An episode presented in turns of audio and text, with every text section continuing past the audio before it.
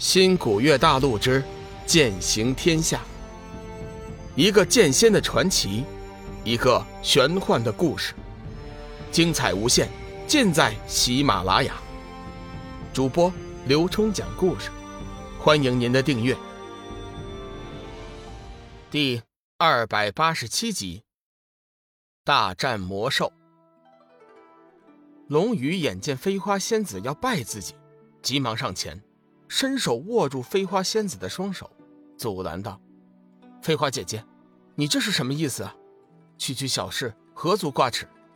想当年你为了我，不惜和天下修真决裂，这等恩情，我龙宇永远也无法忘记。我早就把缥缈山当成自己家了，缥缈阁的事情就是我龙宇的事情。这些魔兽伤了我的家人，我定叫他们有来无回。”龙宇一向信奉以牙还牙，以眼还眼，受人滴水之恩，当以涌泉相报。当日飞花仙子为了维护他和小玉，不惜和天机子决裂，差点就带来了王派之危。这份天大的恩情，他龙宇即便是化作了灰，也不会忘记的。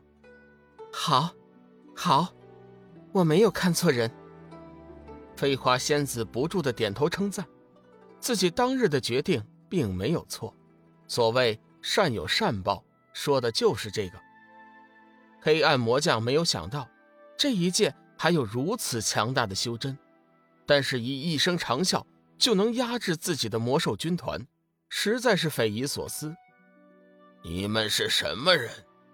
想活命的，就速速离开！我今天只找缥缈阁的晦气。黑暗魔将知道这两人不太好惹，言语之间还算客气。龙宇和志远双双飞身而起，悬浮于半空，与黑暗魔将对峙。告诉我，为什么你可以以本体出现在这一界？上次在弱水之边，龙宇得知黑暗之渊的生物因为受到了上古大神的诅咒，无法离开黑暗之渊。没想到最近接二连三的。有黑暗魔将以本体在这一界出现，此事想来一定有蹊跷之处。黑暗种族的强大，龙宇是亲身体验过的。况且他们数量之多，几乎无穷。如果他们真的找到了破除诅咒的方法，三界六道必定遭难。这黑暗魔将根本就没有见过志远和龙宇，见他一句话就说出了自己的老底儿。心中大惊，随后又冷冷问道：“阁下两人又是什么人？你又如何得知我族的秘密的？”黑暗生物最大的缺点就是脑袋不会转弯，他甚至就没有想到要否认一下。志远不屑地笑道：“ 就凭你们还想君临天下？小爷我前不久超度了一个和你一样的黑暗生物。”今天碰见你，正好一并超度了，也好叫我好事成双啊！有了上一次和黑暗魔将的打斗经验，志远此时并不畏惧黑暗魔将。黑暗魔将闻言，身体微微一颤，大声喝道：“你把黑天怎么样了？”“哼，什么黑天白天的，总之就是和你一般的黑暗生物了。”志远不屑地说道。黑暗魔将似乎是明白了什么，你是大梵寺的。原来这黑暗魔将叫黑水，和先前去袭击大梵寺的黑暗魔将是胞兄。两个人因为表现出众，得到了黑暗之主的赐福，吸收了幽暗之灵的能量，才得以以本体出现在这一界。不过他们是有任务、有目的的。黑天一人去了大梵寺。而黑水则寻找了一些魔兽前来缥缈阁。前些日子，黑水突然失去了和黑天的联系，不过他并没有在意，因为在这一界，绝对不会有任何的力量能伤害到本体出现的黑暗魔将。没有想到，黑天居然已经死在了大梵寺。想到这里，黑水猛地一声大吼，身上黑气顿时散开，身体凝成了实体。露出了真实的面目，却是一位浓眉大眼、身材魁梧的年轻汉子。此刻他全身充满了杀气，双眼紧紧盯着志远。如果眼神也能杀人的话，志远此刻想必已经死了上百次了。看什么看，小爷我现在就超度你！志远不满黑水对自己的凶相，挑衅地说道。